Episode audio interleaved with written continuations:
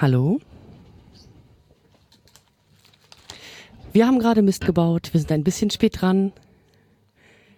Ihr hört Radio FSK und ähm, eigentlich hört ihr jetzt gerade den Samstag zwischen 11 und 12. Der fängt jetzt auch tatsächlich an. Entschuldigung, dass die andere Sendung abgewürgt wurde. Ähm, genau, die ist als Notfall gerade eingesprungen. Aber jetzt geht's in Wirklichkeit los. Ähm, ihr hört jetzt in der nächsten Stunde eine Sendung zum Thema Fernsehen. Und es fängt an mit einem Lied von Nina Hagen, das heißt TV-Glotzer aus einer Live-Übertragung oder aus einem Live-Mitschnitt von 1978. Ja, Nina Hagen ging es jetzt in dem YouTube-Video, das wir abgespielt haben, genau wie uns gerade. Sie hat in den letzten, äh, während der letzten Minute versucht, eine Wunderkerze anzuzünden, die nicht anging. Das Gefühl kennen vielleicht viele. Ja, so ging uns das auch. Ähm, die ersten sechs Minuten. Ihr hört FSK auf 93 MHz Antenne oder 101,4 MHz im Kabel oder im Livestream auf fsk-hh.org. Das ist der Samstag zwischen 11 und 12 und gleich hören wir ein Interview mit Henriette Heise. Was uns aus Dänemark zugespielt worden ist. Und ähm, da geht es auch um TV TV, ein Fernsehprojekt auf dem offenen Kanal in Kopenhagen, glaube ich. Das es, glaube ich, mittlerweile nicht mehr gibt, aber wir erfahren gleich mehr darüber.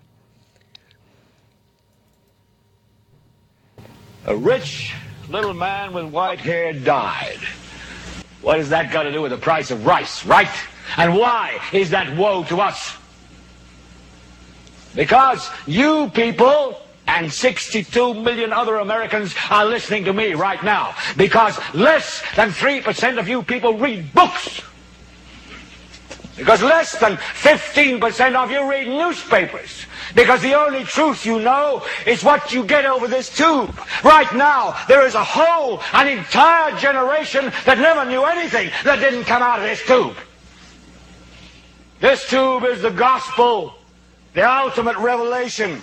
This tube can make or break presidents, popes, prime ministers. This tube is the most awesome goddamn force in the whole godless world. And woe is us if it ever falls into the hands of the wrong people. And that's why woe is us that Edward George Ruddy died. Because this company is now in the hands of CCA, the Communication Corporation of America. There's a new chairman of the board, a man called Frank Hackett, sitting in Mr. Ruddy's office on the 20th floor. And when the 12th largest company in the world controls the most awesome goddamn propaganda force in the whole godless world, who knows what shit will be peddled for truth on this network?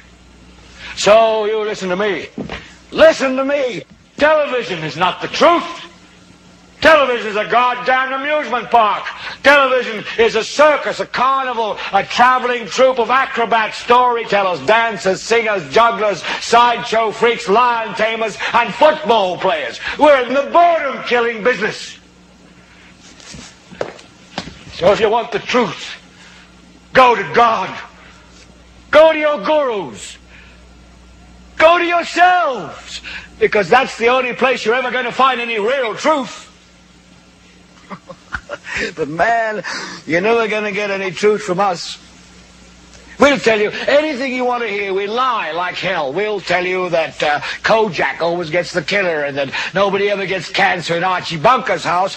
And no matter how much trouble the hero is in, don't worry. Just look at your watch. At the end of the hour, he's going to win. We'll tell you any shit you want to hear. We deal in illusions, man. None of it is true. But you people sit there day after day, night after night, all ages, colors, creeds. We're all you know. You're beginning to believe the illusions we're spinning here. You're beginning to think that the tube is reality and that your own lives are unreal. You do whatever the tube tells you. You dress like the tube. You eat like the tube. You raise your children like the tube. You even think like the tube. This is mass madness, you maniacs. In God's name, you people are the real thing. We are the illusion. So turn off your television sets. Turn them off now. Turn them off right now. Turn them off and leave them off. Turn them off right in the middle of the sentence I'm speaking to you now. Turn them off. Or do it yourself. today I'm going to interview Henriette Heise. Uh, she's working as an artist based in Copenhagen, in Denmark. The reason why we are visiting Henriette Heise today is that she, together with a collective of artists, was also involved in the project TV TV. And uh, TV TV was short television broadcast transmitted live on Danish local television channel in Copenhagen. And it was broadcasted. It was three days a week, or yeah, three three nights a week. And how how long time was each uh, um, broadcast? Almost almost like two hours. Two hours. Yeah, time, yeah, yeah, that was quite a long okay. time. We, I think we had five and a half hour every yeah. week, which was a lot. Yeah, and how many people? Um, I think from the beginning we were quite a large group, 20, 25. Of course, that kind of that amount of people gets smaller as the work gets harder. I mean, everybody knows that when you're working collectively. TV TV is self organized TV, neither the state's apparatus nor the market's TV. TV TV is a network of independent producers who all are longing to make TV. TV TV wants to break the traditional monopoly of the means of production and the right to broadcast. Her Hamburg. Her Hamburgs by og det hedder filmen. Nu er rød. This is this is part of a TV series called Exploration and Unlearning, and I guess basically it's um, it's an investigation into the I guess the camera, you could say. I mean, what I mean, I work on this one. I work with Jakob, who's also part of Jakob Jakobsen, who's also part of the Free University, and our daughter Solvej. And this one we are listening on, looking at now, is called Hamburg Town, and that was, of course, we were on a residency in Hamburg with our five-year-old daughter, and we were kind of bored. I mean, not because of Hamburg, because but maybe because we had a child and we could not really work that much. So we decided just to walk around on the playgrounds, and we realized that it's got these amazing playgrounds in Hamburg. And at some point, we've seen all of them, and so what are we going to do now? So we kind of decided just to say, okay, we're gonna we're gonna teach her to use a camera and see what's what is what will she get out of this. And so she wanted to make a film for her kindergarten about the playgrounds in Hamburg. So what you see is the perspective of a five-year-old carrying a camera and talking to the camera about what you see.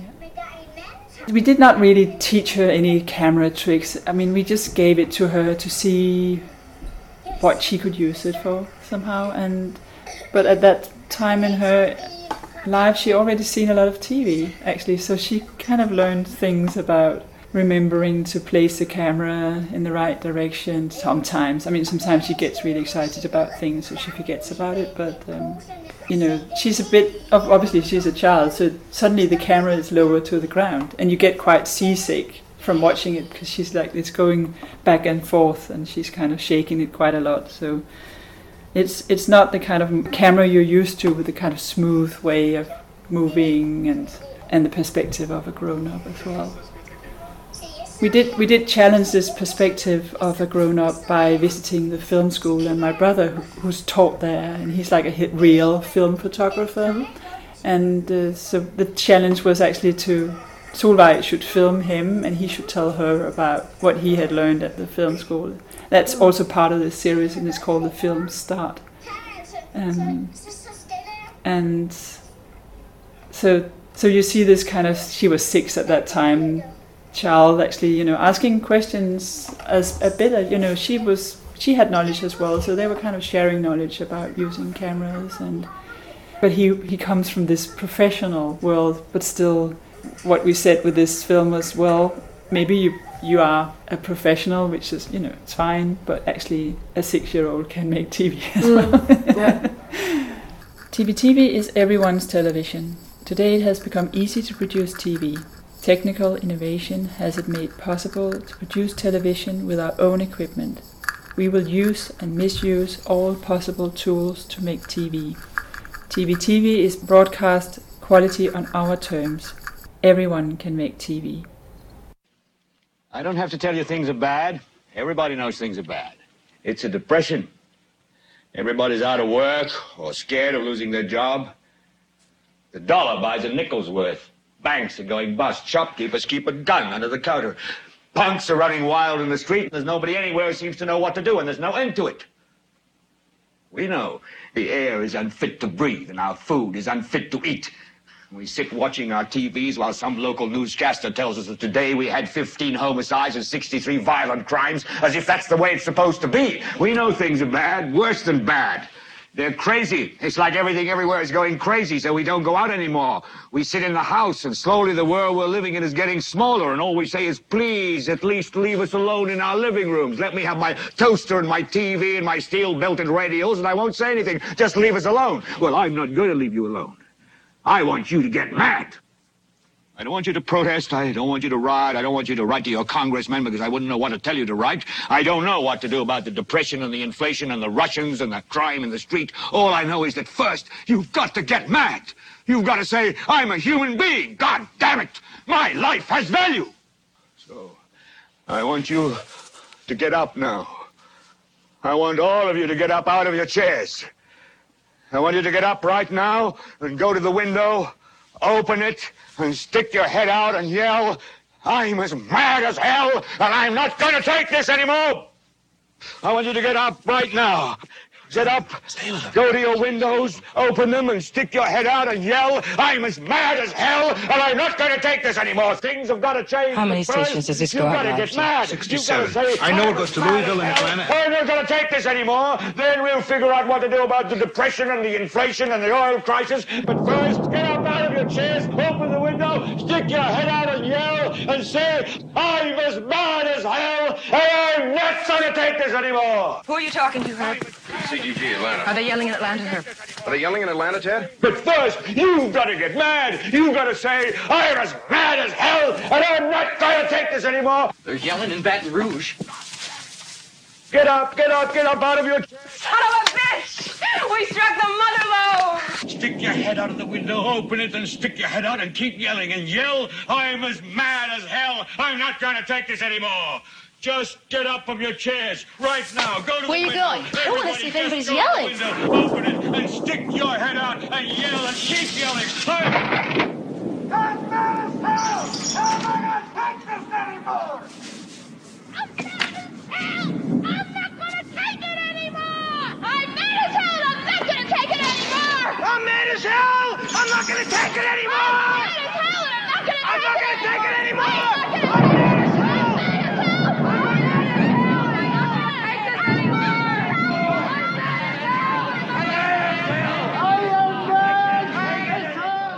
Today I'm going to interview Henriette Heise. She, together with a collective of artists, was also involved in the project TV TV. TV TV Manifesto. TV TV is critical TV. We do not aim to reflect society, and we will try to abolish the viewer as a passive consumer.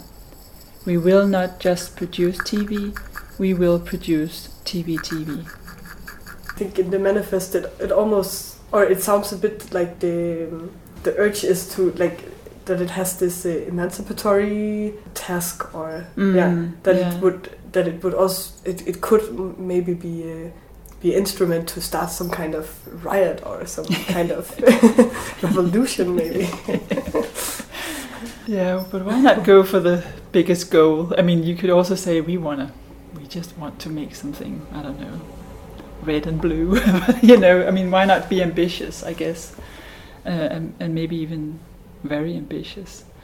But it, it, I mean, for me, the most important lesson is, is also actually what the kind of thoughts you start having. Exactly like the things you're asking my, me. I mean, what what kind of impact has does it have to do things like that?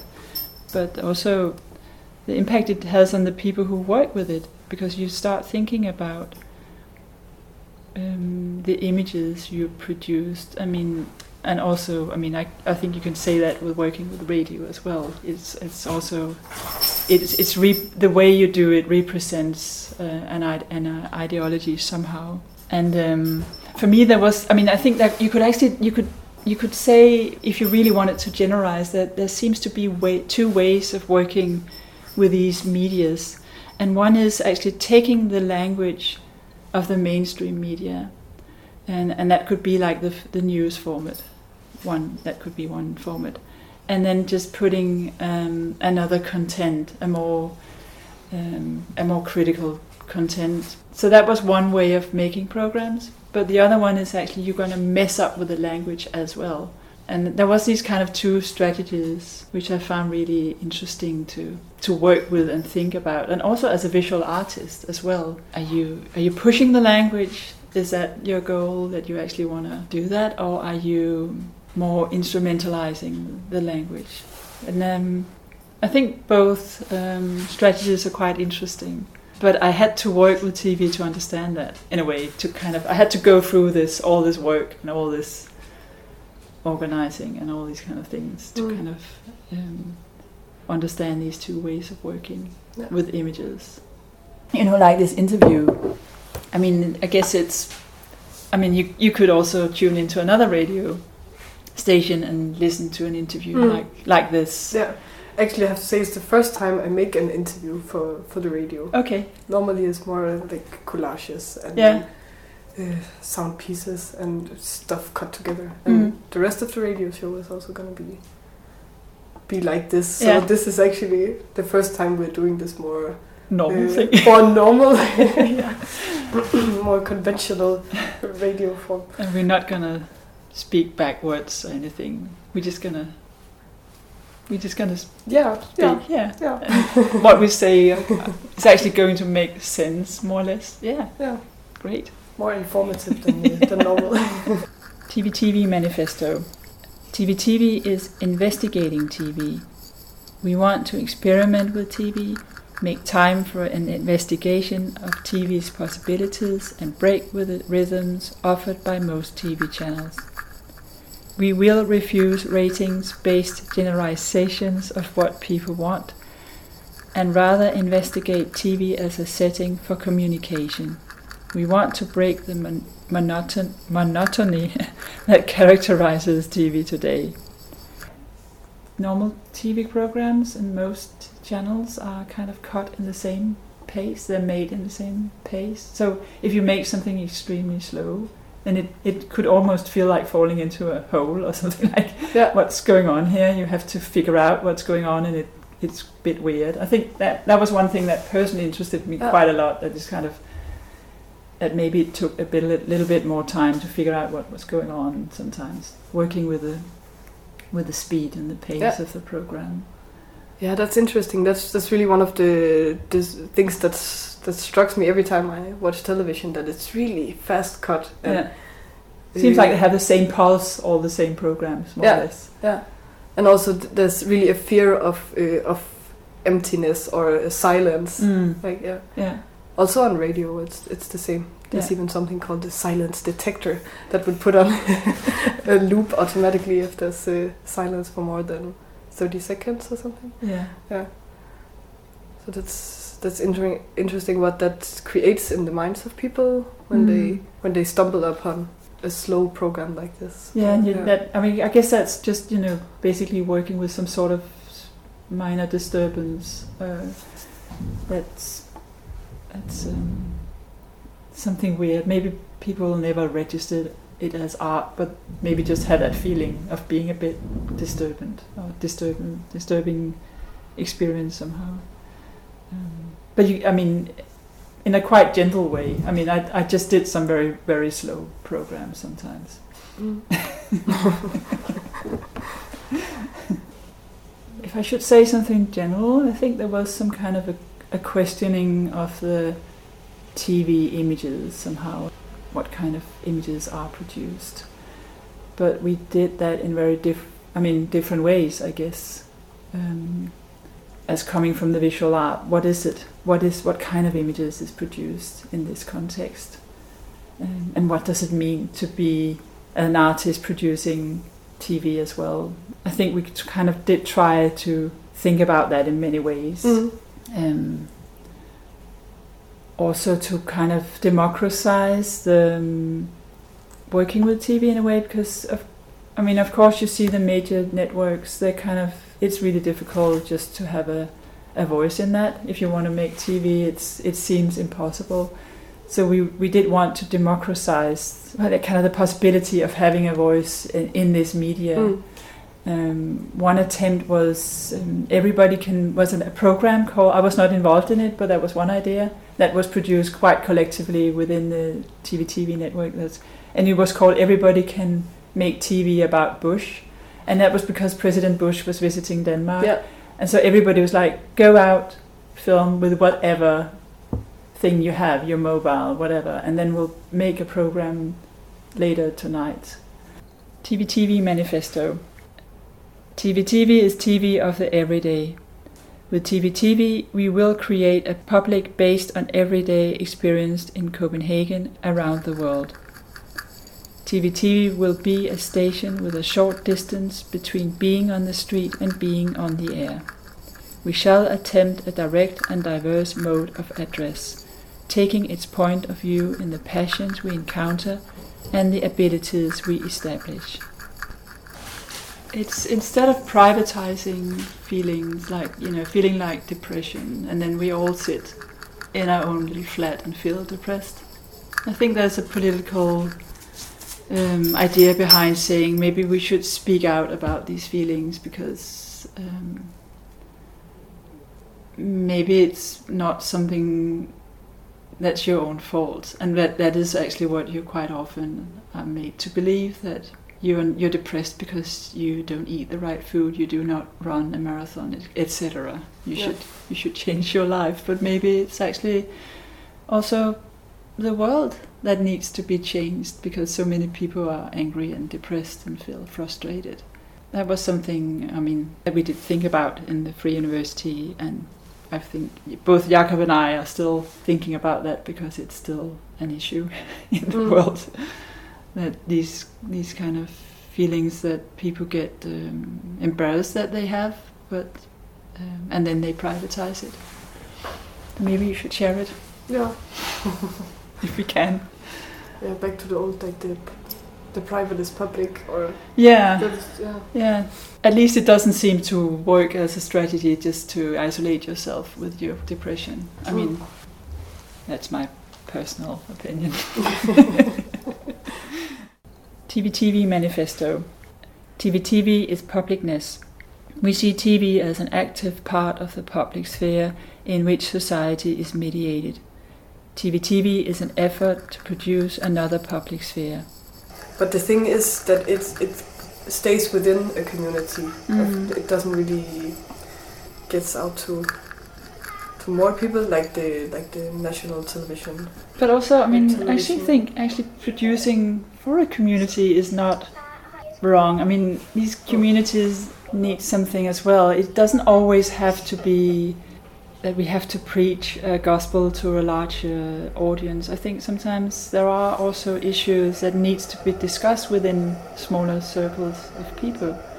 So I guess I'm not I'm not always thinking that you should make programs that everybody want to watch. I mean, it's also important just to make kind of things that are more exactly like for a smaller community to be kind of concentrating on some subjects and trying to be more precise in your language and all these kind of things.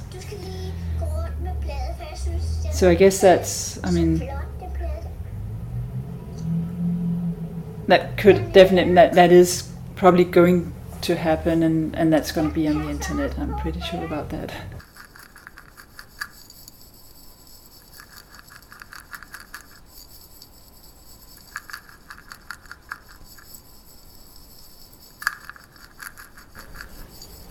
Cool. But uh, thanks a lot for for the interview, participating in this interview. You're welcome. I hope it, I hope it made some sense.